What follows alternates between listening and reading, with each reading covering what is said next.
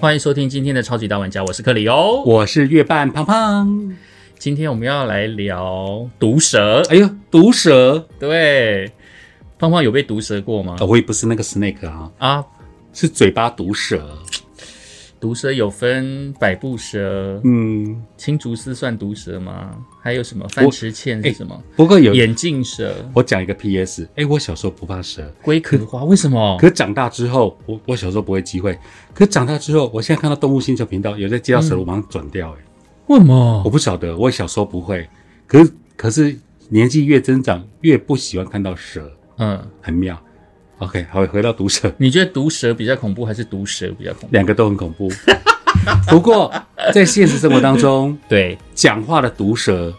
杀伤力很恐怖。嗯，嗯这是真的。对啊不然就是你看，就是为什么呃会有一些什么酸民啊，嗯或者说有一些甚至是像韩国之前呃很久以前最常出现的就是网络酸民，对然后导致他们要去请神之类的对新闻。虽然说不知道是真的假的，但是新闻都是往这个方向去做，就想说。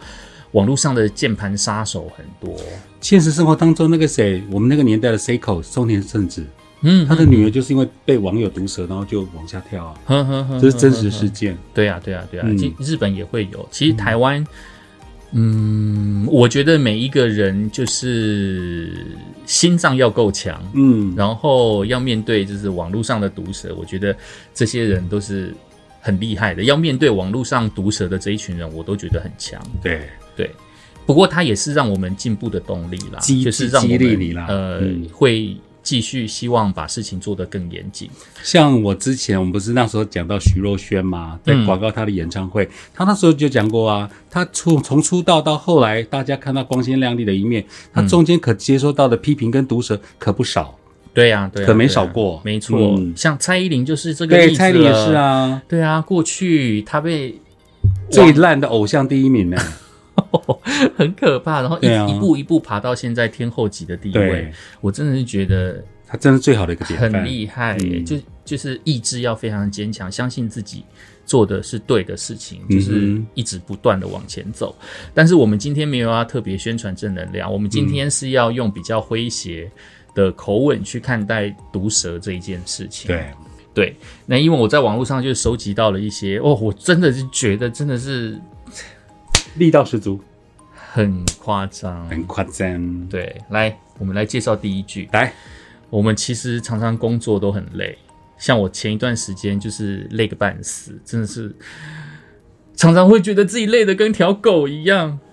我在 LINE 里面安慰他，我说：“快了，快了，一切都过去了，也快过去了。对，但是毒蛇金句其中一句话就是说，狗都没你那么累。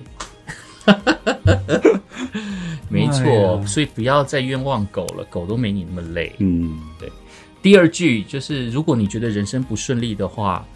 请多多照照镜子。你照了为什么镜子之后，你就会明白了。 我是长得有多不顺利吗天？哪我脸上写的“不顺利”两个字吗？哇，很有毒，有读到，有毒哦。到，另外一句我也觉得还蛮毒的。如果你觉得你自己是一个很平凡或是很普通的人的话，没有关系，你还是有机会可以特别一点，去当一个特别的普通人。 其实做一个特别的普通人，我觉得是还好哎、嗯这个毒性是还好，因为我觉得现在，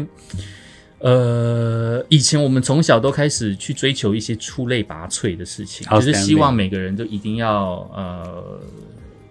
就一定要跑第一呀、嗯在任何事情上面都要追求最顶尖呐、嗯但是慢慢的，每个人都开始回到过来，然后呃，回过头来去思考自己人生真正的价值在嗯哪里。哼，所以其实做一个特别的普通人，毕竟你还是特别的。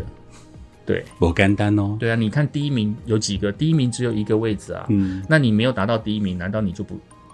你的人生就没有意义了吗？也不错哎，我觉得我们今天是把一些负能量让观众朋友、听众朋友转换成正能量。嗯，但下一句就没有很正了。哦，怎么了？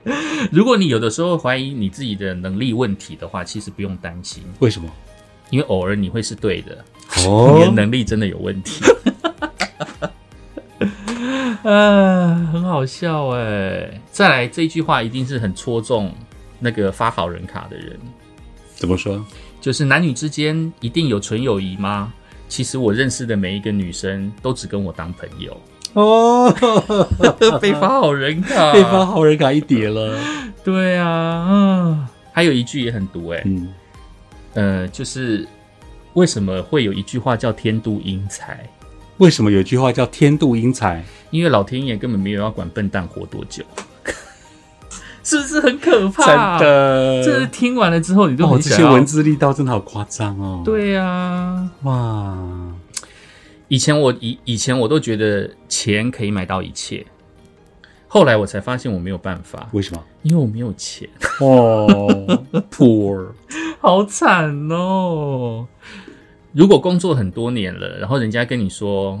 哎、你是不是才刚出社会怎么了吗？怎么了吗？是不是我永远保持那种年轻的感觉，充满了活力？” 呢？ 哦，不是，哦只换了是形容你，嗯，为什么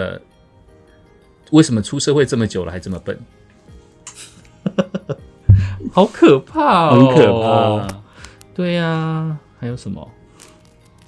这段很像那个网红，有没有？他讲一句啊话就接一个镜头给人看，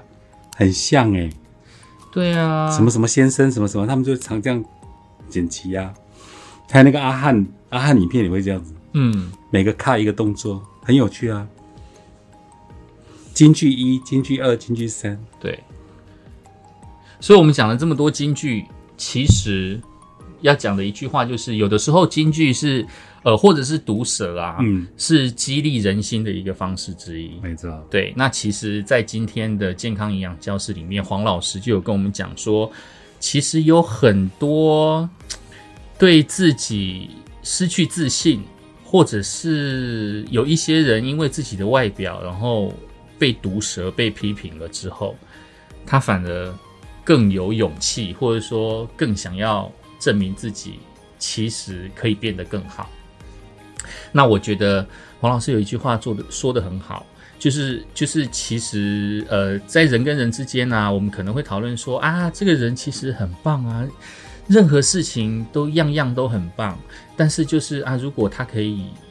看起来瘦一点，更健康一点，那会更好。哦，对，那黄老师的态度就是说，诶，你看你都已经做到九十九分，就差那一分了，为什么不不把那一分补进来呢？也是。诶我觉得这个对话有道理耶、这个这个方向还蛮正向的。嗯我们今天就来听听看黄老师怎么让我们更有信心的去面对毒舌的问题。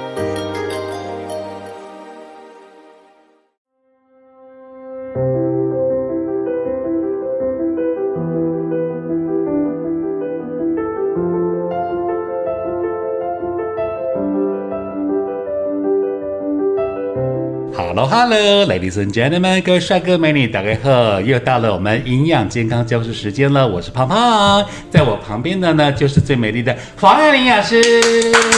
大家好，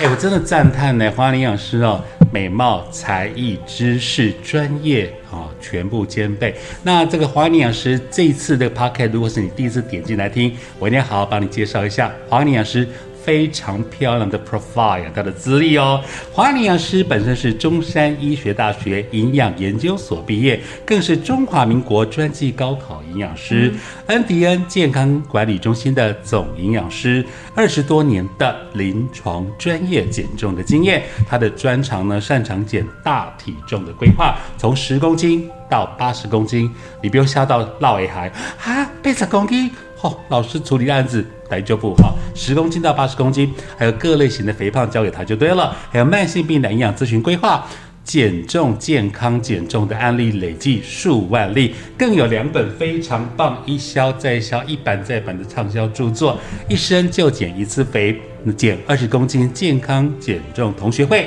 相关资讯呢，你上网 Google 一下恩迪恩健康管理中心，恩惠的恩。爱迪生的迪，恩迪恩健康管理中心，或是呢一生就减一次肥，或是黄爱玲营养师，爱 L O V E 玉令玲，好、就可以找到了。那营养师团队呢，早期是以协助医护人员减重为主，这几年才开始帮助一般民众的解决，包括了像各类型的肥胖问题，还有擅长大体重跟慢性病的营养咨询问题。之前在听我们 podcast 的时候呢，有听众就私讯我，我也交给老师，哎，胖胖，我们家族有。呃那个糖尿病啊、慢性病啊，哎、那我适合减重吗？我都有请老师啊来联络你，还有包括像有的是啊要结婚了，假设他可能要下个呃年底要结婚，才发觉说他礼服穿不下，然后呢他就拉着他未婚夫一起来跟老师做咨询，结果未婚夫哦也叫胖胖，结果两个人健康减重甩掉十几公斤之后，快乐踏上。红毯的那一端，这才是健康幸福的人生嘛！哈，是哎，老师，我今天哦，啊，有些话我真的不吐不快。有些网友啊，在看我们的这个现场直播时候啊，是他说他是一边吃的下午茶，对呃，有各式各样的甜点，还拍给我看，嗯，啊，仪式感哦，哈、是这个奶茶就放旁边，他各式各样的甜点，然后跟他同事呢叫这个 Uber Eats 啦，Food Panda 又送来了盐酥鸡、炸鸡哦，是然后大家吃的很开心，啊然后一边看我的直播，我说这个很棒，享受时光，但是你有没有正视你们的口腹之欲外，呃，口腹之欲之外的减重问题？是哦，好，来来， 来，我要开始拔剑喽。今天呢，我手边有一个叫做“狠毒减肥语录”。什么是狠毒减肥语录？我刀刀出剑，老师就等着刀这个来接招了哈。狠毒减肥语录第一招：过了二十岁，要有瘦一辈子的本事啦。对，这哦是最近一本很夯的书，哦，然后这里面的语录，呃，有很大概百分之一半以上都是出自这本书。那这本书会让大家非常的有感觉，呃，特别是女性。哦、就是你可以假设，就是以一个女性来听到一个微胖的女性来听到这些话语的时候啊、她会有一种被一棒敲醒的感觉。所以我觉得今天呃，如果做这样的分享，大家应该会获益良多。是，嗯，也许你正在听我们的 podcast，一边吃着甜食，一边吃着甜点，但是没关系，你就等着接招，听着听着，可能你就放下，或是你戒掉这样的习惯，是迈向健康也不一定、哦。没错，过了二十岁，你要有瘦一辈子的本事。哎，说真的呢，像像我我之前就有节目有讲过，有一些呃，像大家很熟悉的《后宫甄嬛传》，对，那些嫔妃谁不在身材上下功夫啊？因为要是博得乾隆皇的青睐嘛。还有一个节目叫《名模生死斗》，对，他们听说连零点五公斤 （one pound） 嘛，对一磅的嘛，都都都掐裤带，然后呢缩衣节食，什么都不吃不喝，这样子生存生存下去、哎。都很计较哦，很计较是不哎、是哦，对，这样这样子好恐怖哦，我觉得好恐怖。那狠毒语录的这个狠毒减肥语录的 Part Two 呢，叫做“你这么好看不能胖啦，你不该是这样子，你应该是个更好看的人才对。对，应该是说很多人本来都长得不错。我发现哦，我们在门诊呃，有时候呃一眼进来的学员哦，我们大概都可以想象他瘦下一二十公斤后的样子，就是他的原来的原型、原来的样子是漂亮的，可是因经过岁月的累积，或者生活的压力，或者饮食的失控，导致肥肉一层一层的往上堆叠，堆到后面它就长得就差不多了，嗯，就是看不出它原来的样子，所以很可健康惜原型。所以很可惜的是，你本来就是一个很漂亮的人，很好看的人，你不应该就此的就是埋没你的样态。是，哎、听众朋友，你们真的要特别注意哦，尤其是很多人在五年、十年、哦二十年之后结婚生子了，开同学会了，然后不然就在脸书上呢。现在脸书不是有很很很很流行什么贴出十年前的你，是，好贴出二十年前的你，对，有的人敢贴，有的人更不敢贴啊！吓死对了！我以前那么的瘦，我以前那么的 slim，可现在十年后遭奸皮啊啦！对好、男生女生都整个发肿，而且听说女孩子对这个健康的这个肥胖之后，她对她的健康原型会觉得无力感，因为她抓抓找不回来耶。然后还有一个身旁的人也会觉得很可惜。嗯，如果你本来就是一个很年轻的时候是一个很漂亮，甚至像 model 身材的女孩子，在经过生产过后哦，或者是呃年纪的关系变胖变肿了之后，变得有点每天出门就穿着宽宽松松的大神衣，嗯那旁边的亲友看到你会有什么感觉？你知道吗？这本书上形容的就是这感觉，就像看到一个艺术品被毁坏了。或者是原本的一幅世界名画被墨汁泼了一脚，天哪！抠秀哦，五抠秀，就抠秀哎、从百万名画变成一毛不值。对，所以对那个感觉就是外人的感觉，就是外人看这个原本很好、很漂亮的一个 model，、有这样的感觉。哎，所以这句话、哦、它的原文叫做“当岁月跟生活压力让一个人的外貌被脂肪改写，那因为肥胖而让自己失去了原本美好样貌的人，嗯身旁的熟人看着看着，感觉就像是在看一件艺术品的毁坏，也像是世界名画被用墨汁狠狠地泼了一脚。哇，真的好到位啊！没错接下来狠毒减肥语录。当你瘦下来，你会明白，肯德基素食店根本不会关门呐、是哎，盐酥鸡依然是每天出摊在做生意啊。奶茶店只会越来越多，人越来越多，越来越难排。可是呢，二十几岁的青春跟身材，却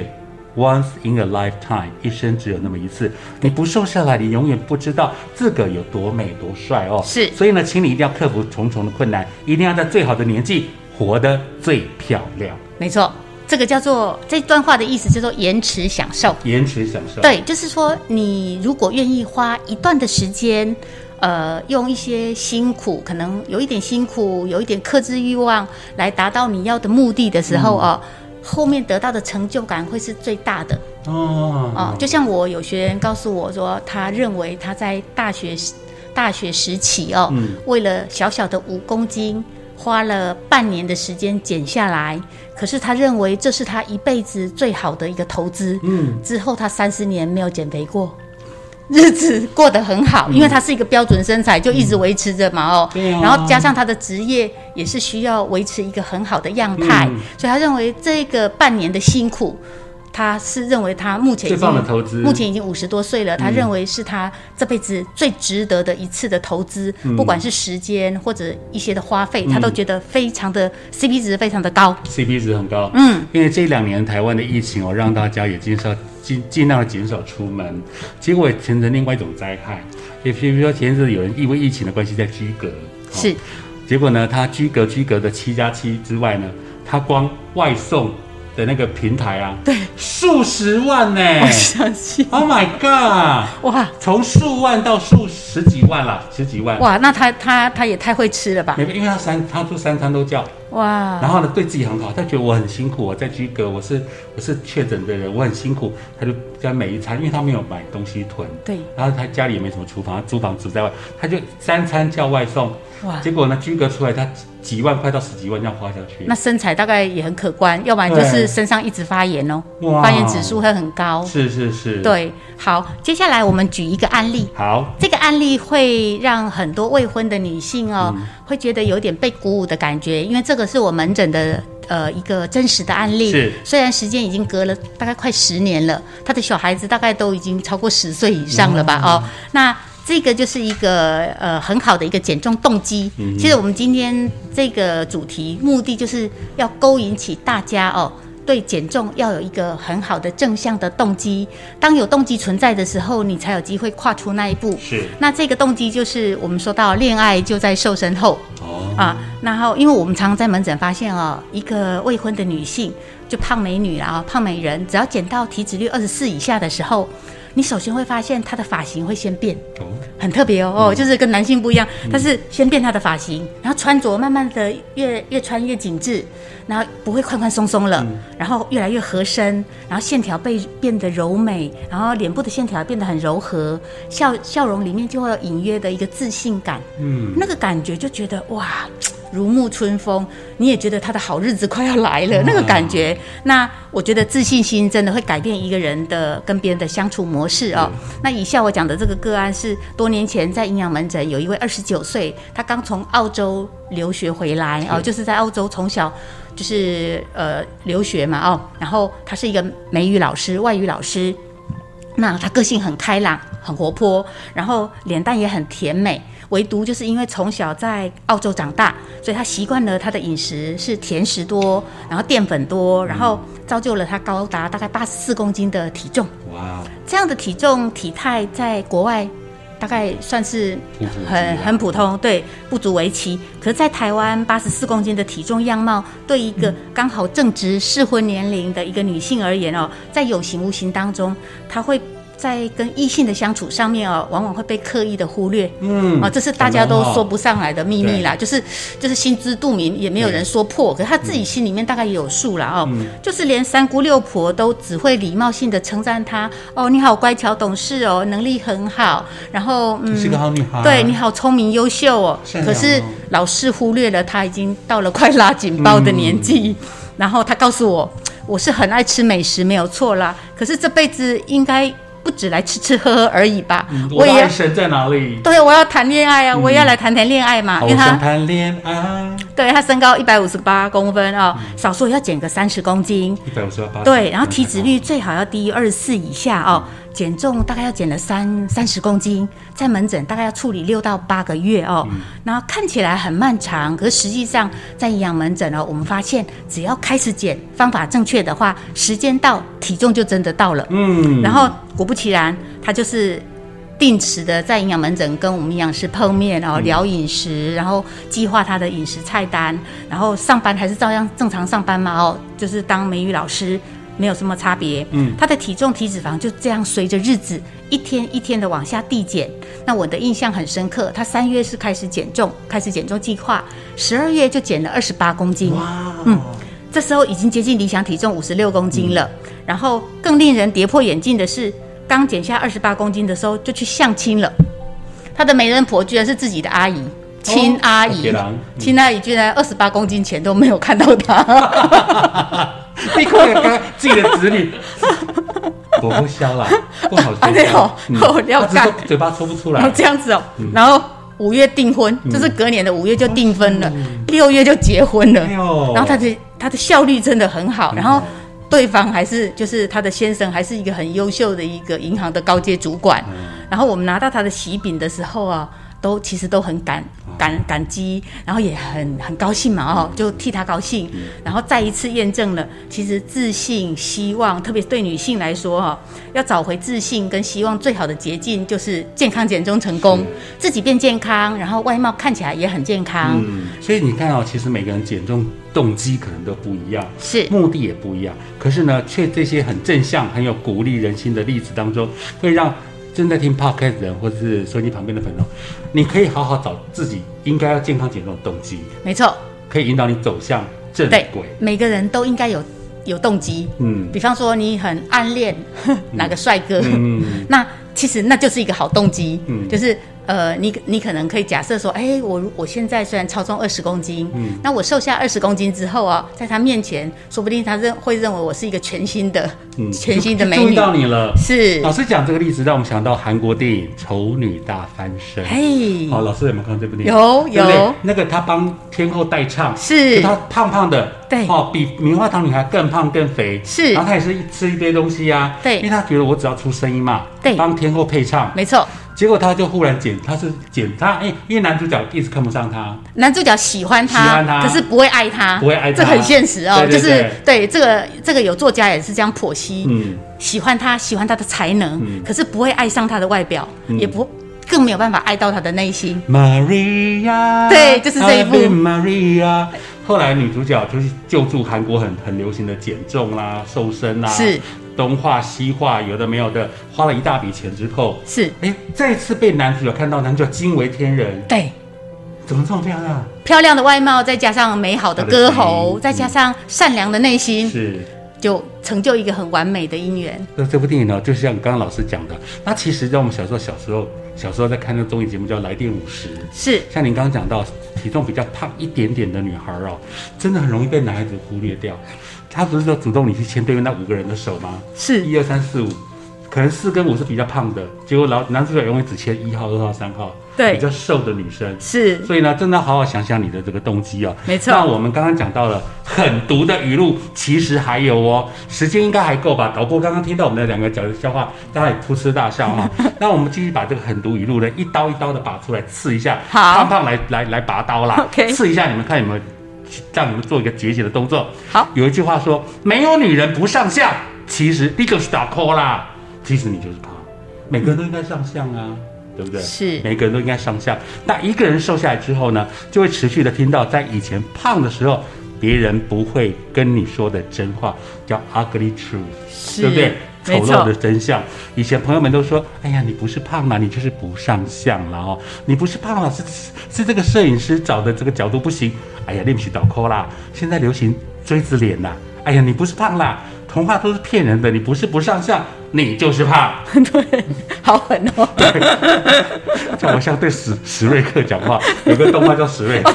对，他们是每个都要这样讲，对不对？那我觉得说，也有很多人说啊，那我瘦了几后，我瘦几公斤，像丑女大翻身，她做了健康减重之后再来看，真的是变了一个人哎，是，她命运也大不同，然后自信自信心更更外外外露哦，嗯然后他的他的内在也更容易让人家看得到，是是，好是现实哦，很现实。哦，社会就是这样，对，现实就是这样。但是呢，你发觉你努力的变瘦变美哦，当然不是为了只是说上相而已，而是找回了健康跟自信心。是没错，这是一对，辈子你花再多钱都拿不到的哈。嗯，而且让真正的这个驱动你的心找一个健康减重的动机哦。但理由是我不是为了任何人、任何事去减肥，对嗯我就是为了自己，要让自己变瘦、变美丽、变帅。对那我的外在配不上内在，我就让它画上等号。绝对配得上，是因为呢，取悦自己就是世界上最天经地义的事。这句话很棒哎，多好的一句话啦，取悦自己，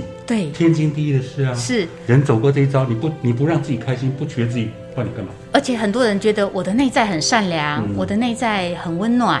可是我的外表配不上，那就让他配得上啊，对呀、哦，想办法让他配得上啊，是对不对？我们对导演又在点头了。没错然，后呢，最后一句最最后就有意思，一年有四季，加起来三百六十五天，记得哦，春天不减肥，夏天徒伤悲，秋天没人追。冬天无三围， 人一旦失去了追求未来的动力，剩下的余生就只剩下不断重复的懊悔。对，就是一次又一次，一年又一年的过。哦，就像我们常常在门诊会遇到说，呃，有的人的心态是，好啦，我吃完这一通啊，过完年再来减肥吧。 然后过完年之后又开始有春假了、啊，春假过后再来减，春嗯减重假从完明天开始，嗯，还有端午节，端午节过了，还有中秋节， 中秋节过了，还有圣诞节，圣诞节过了又一年了，对。那明年再来一 对次， 所以就有减重永远有明天，嗯，明天过了又一天，所以不要再找理由给自己了哈。来，记住这句话哦：春天不减肥，夏天徒伤悲，秋天没人追，冬天无三围。很开心能够今天要再次邀访到我们的华林老师，更不要忘记哦。这个北部地区的朋友，北北基桃可以打电话到零二二三八八八二八二零二二三八八八二八二。中南部地区的朋友打个电话预约健康的未来零四二四七三八零二零零四二四七三八零二零，给老师一个小时，换回你健康的一生。Why not？不要让这些减重语录刺伤你的心，好不好？下次见喽，拜拜。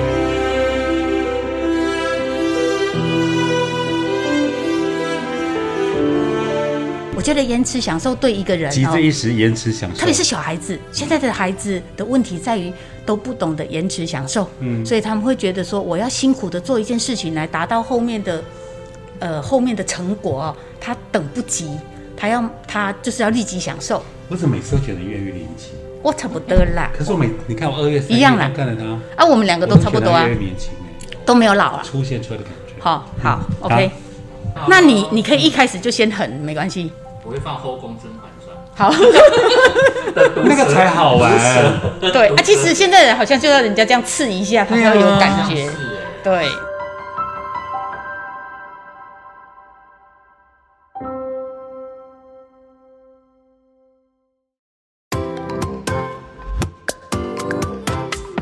胖胖以前有被毒舌过吗？，有啊，像听众朋友的留言，嗯嗯，呃，会讲我批评我播歌，嗯哦、比如说那个时候如果台语歌播多了，嗯然后就会有人留言说，啊、我我们是不是等于是有台？嗯，哦，然后什么什么听来听去都放长播台语歌，并不是说台语歌不好，只是说他们习惯中可能比较喜欢听一些流行当代的的的流行歌曲，国语的、西洋的都好。嗯那我们西洋歌播太多也被批，嗯台语播太多也被骂，然后韩语、韩国歌跟日文歌播多了也被趴，也嗯被、也被也被打叉叉。所以那个时候我会找不到自己的定位。哦，那有一次年度会议的时候，因为以前节目部都要开年度会议嘛，对，好，然后我还记得有一个新进的这个工读生，会写对彼此节目的谏言，对建好的跟坏的都要写。那个时候还、还流行开这个年度会的时候，嗯，我永远记得，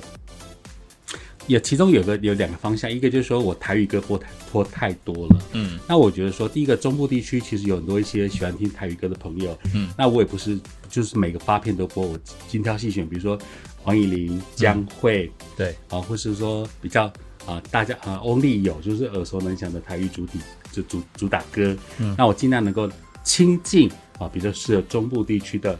感觉。是啊，啊我我这是我努力的方向。那这个我有圆圆过去。第二个，我记得有一个人就诶、有一个新进员工，他就写一个说。胖胖的节目太降气，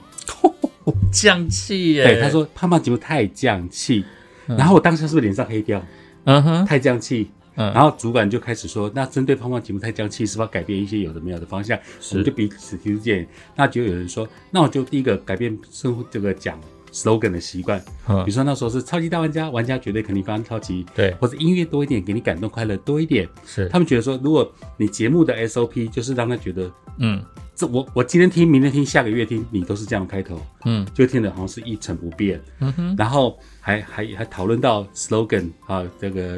这个这个标语啊习惯之外，还比如说播歌方向，嗯还还规定我什么国语歌要占百分之六十，嗯哼然后西洋歌只能够占百分之二十到三十，哎，我有然后经历过这个时候，对不？对？然后日韩歌那时候每个人都要写歌单哦，自对己的节目要写歌单，不然后能乱上改的面哦，嗯上面还是要标注哦，譬如说这条歌是新歌，嗯是属于新歌，三个月以内要吧。看你新歌的比例。对对，对那时候规定三个月之内三个月之发行内那的个嗯都算新歌，然后西洋歌曲之类的，然后再来就是老歌，对然后我老们那时候歌都要掐出新旧比例。老歌经典的比例不知道是怎么样哎，我不知道怎么算哎，是十年以上嗯吗？，还是所以我们那时候怎么样还规范，有规范？嗯，怎么样子去定义老歌？嗯那如果你是定义十年为老歌的话，那请问三个月到十年这中间到底算什么歌？而且像 Taylor s Taylor Swift 有没有？好，对他他又把自己的歌拿回来重新的诠释。可是 Love Story 已经十几年了耶，对现在就是旧歌还是对新发的歌？没错，嗯那请问一下，于丁密他重新录制他的第一张专辑，那这一张专辑到底算新歌还算旧歌？对啊，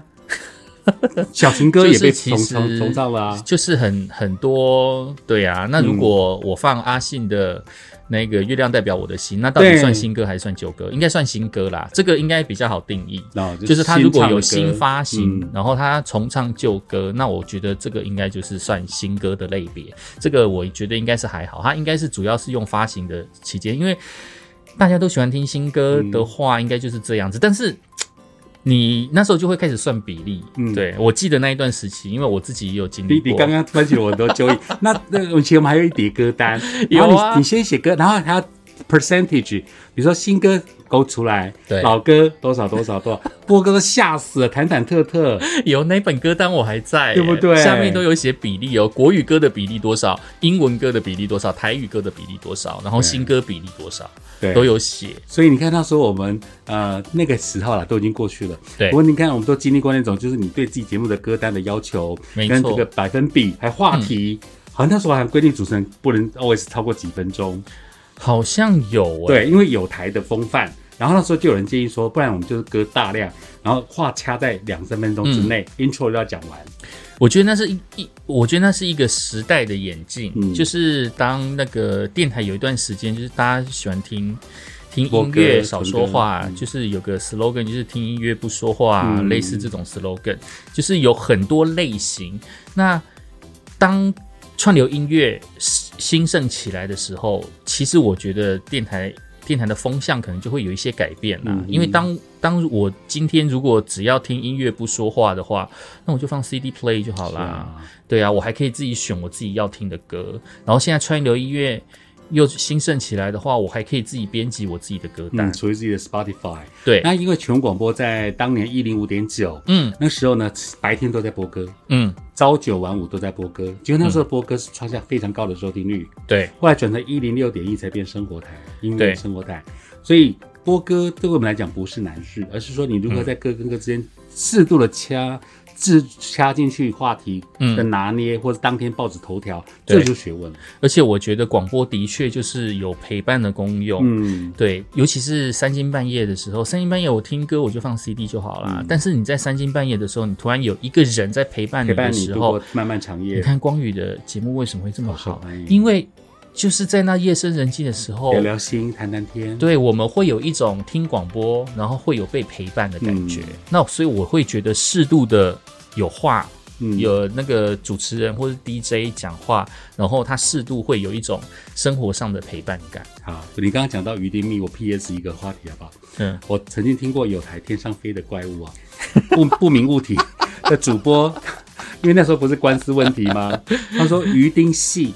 鱼丁系的团员表被法官认定为，并不是所有的观听众都能够认定他们的团名，所以否决他们的这个上诉。他就讲鱼丁系，我想天哪、这是天上不明飞行物体这么红的电台，结果他们的主播念错，那到底是刚是刚于丁密刚出来的时候呢，还是已经出来一已段经时出来间了，了？就是重唱歌曲之后，对，因为于丁密刚出来的时候，我也一直在想说他到底要怎么念。鱼丁命啊，鱼丁系，对，对曾经有一段时间刚出来的时候，但是后来就是你仔习细惯了之后研究了之后，你就会发现啊，对对对对对对对，一切应都该是习这样惯了念。。后来，那再回到我刚讲的，比如说我们刚讲到那个波曲波哥的百分比降气 降气，那后来我不是就被建议说改一点风格 formation 对嘛，对讲对讲讲对讲对之后，结果呢，当天的那个发言的那个攻读生是，就私下跟我说。哎，那时候还 MSN 的时代，他就说：“嗯哼胖，对不起啦，我只是要说你很有大将之风，嗯 你的节目是很拿得出台面的大将之风。结果我我我不找的那个成语，我就我就说你节目很有匠气，结果没想到你在开会被批成那个样子，他他跟我道歉，天哪！真的这是真实的 事情。这件事情我完全不知道这是哎、真实的事情原来这件事情的来龙去脉就是一个错误引用。你有听到匠气对不对？你知道那个匠气， 我知道。后来连马克他前阵子还在跟我讨论这个话题，我说其实那个发言的人后来私下有跟我 MSN，他说 OK 对不起，他只是要强调我的节目是有有大大将将之之风风，但他对成语的拿捏，因为现在八九年级生不见得对成语那么的运用恰当。他说，他就他就我只是写说。我这方面节目是， 他要强形容我节目是大将之风，觉得他写的我节目很匠气。天哪！我现在越想越觉得好 结笑。果我当天在开会被批成那个样子，你还记得吗？ 好惨、哦。然后我还记得小潘吧，还是谁还帮我圆？他说、嗯台语歌能够像胖胖播成那么的亲近人心，嗯让大家印象深刻，像黄颖玲、林心爱瓜、Why not？这就是他的风格嘛？为什么一定要规定他播新歌？ 我真心觉得你的风格真的很难界定哎、对的，对啊，你也觉得哦因为你也不太适合放在地方电台，你知道吗？嗯太 local，对，因为你放在地方电台的话，地方电台可能也很难接受嗯你，就想说，哎、你这个不够接地气，那你知地道方啊吗？哎我还说我很适合去演那个一百台附近那北游啊，一种我拿秋瓜，拿卡西青龟缸，按照我觉得你会拉抬他们的质感， 谢谢你的定义，没有，这意思是说你会降低这边的质 感。开玩笑，谢谢啦开玩笑。我对啊嗯这是当明明年就是在讲毒蛇，我刚刚算对毒蛇吗？对，是毒蛇。没你有。讲的很真啊， 我看 只是没想到我忽然撩起了这个成年的回忆。所以我的毒蛇是在这边，是不是？对， ，OK。你你可伶牙俐齿的很呢， 别忘记了。哎你有你有被戳中伤痛处吗？。有， 只是忘记刚刚吗当年的刀疤在哪里 了。呃，对啦，其实我自己的亲身经历，其实我自己都忘记了。嗯老实说，就是我有没有被人家毒舌过，我其实都记不太清楚。那双鱼座金呃双子座金鱼脑，有的时候其实不太记得，然后对临时想也想不到。但是我倒是常常被投诉，我的哦嘴巴真的很坏。很 贱。你被到投诉底是有多哦，对啊，都直接讲说你嘴巴不要那么坏，好不嗯好？但老实说，我已经改很多欸嘞、对，二二十一世纪的他比较好 一点。我改很多啦。刚刚那样子只是牛刀小试一下。嗯对，他要看 人啦。他今天如果跟天佑大智慧哦，两个毒蛇毒到爆，没有，嗯我会输他。哦，一定的啦。